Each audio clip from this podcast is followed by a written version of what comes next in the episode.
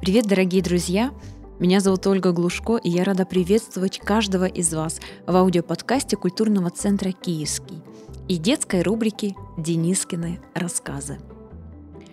Виктор Драгунский – один из самых любимых детских писателей. Его рассказы про Дениску Кораблева и его друга Мишку Слонова не просто веселые и озорные. В них описана настоящая жизнь ребят. Здесь все рядом. И смех, и грусть, и ошибки, и верные, честные поступки.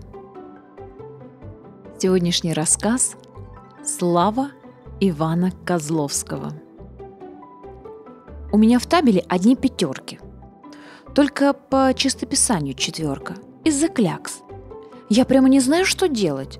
У меня всегда с пера соскакивают кляксы. Я уж макаю в чернила только самый кончик пера, а кляксы все равно соскакивают – Просто чудеса какие-то. Один раз я целую страницу написал чисто-чисто, любо-дорого смотреть. Настоящая пятерочная страница. Утром показал ее Раисе Ивановне, а там на самой середине клякса. Откуда она взялась? Вчера же ее не было. Может быть, она с какой-нибудь другой страницы просочилась? Не знаю. А так у меня одни пятерки. Только по пению тройка – это вот как получилось. Был у нас урок пения. Сначала мы пели все хором «В ополе березонька стояла». Выходило очень красиво. Но Борис Сергеевич все время морщился и кричал «Тяните гласные, друзья, тяните гласные!» Тогда мы стали тянуть гласные. Но Борис Сергеевич хлопнул в ладоши и сказал «Настоящий кошачий концерт! Давайте-ка займемся с каждым индивидуально!» Это значит с каждым отдельно. И Борис Сергеевич вызвал Мишку. Мишка подошел к роялю и что-то такое прошептал Борису Сергеевичу. Тогда Борис Сергеевич начал играть, а Мишка тихонечко запел. Как на тоненький ледок выпал беленький снежок. Ну и смешно же пищал Мишка. Так пищит наш котенок Мурзик. Разве ж так поют? Почти ничего не слышно. Я просто не мог выдержать и рассмеялся.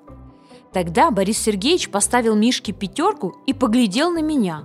Он сказал, «Ну-ка, хохотун, выходи!» Я быстро подбежал к роялю. «Ну-с, что вы будете исполнять?» Вежливо спросил Борис Сергеевич.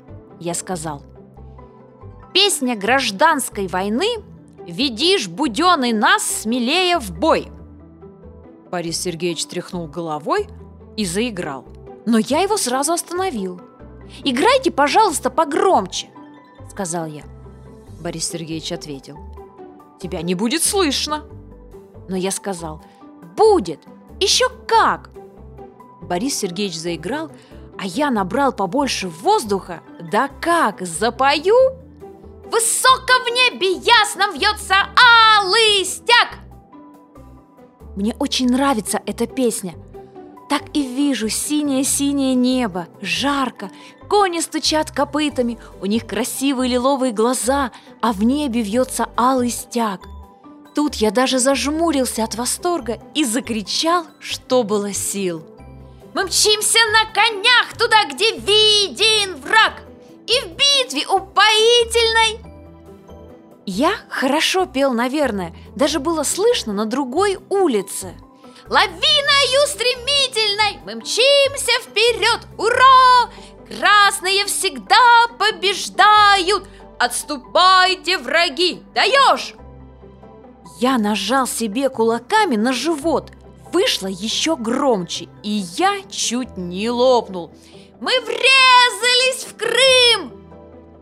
Тут я остановился потому что я был весь потный, и у меня дрожали колени. А Борис Сергеевич, хоть и играл, но весь как-то склонился к роялю, и у него тоже тряслись плечи. Я сказал, «Ну как?» «Чудовищно!» – похвалил Борис Сергеевич. «Хорошая песня, правда?» – спросил я. «Хорошая», – сказал Борис Сергеевич и закрыл платком глаза. Только жаль, что вы очень тихо играли, Борис Сергеевич, сказал я. Можно было бы и еще погромче. Ладно, я учту, сказал Борис Сергеевич. А ты не заметил, что я играл одно, а ты пел немножко по-другому? Нет, сказал я. Я этого не заметил. Да это и не важно. Просто надо было погромче играть. Ну что ж, сказал Борис Сергеевич. Раз ты ничего не заметил, поставим тебе пока тройку за прилежание. Как тройку? Я даже опешил. Как же это может быть? Тройку – это очень мало. Мишка тихо пел, и то получил пятерку. Я сказал, Борис Сергеевич, когда я немножко отдохну, я еще громче смогу. Вы не думаете? Это я сегодня плохо завтракал. А то я могу спеть, э, что тут у всех уши позаложит. Я знаю еще одну песню. Когда ее дома пою, все соседи прибегают, спрашивают, что случилось. «Это какая же?» – спросил Борис Сергеевич. «Жалостливая», – сказал я и завел.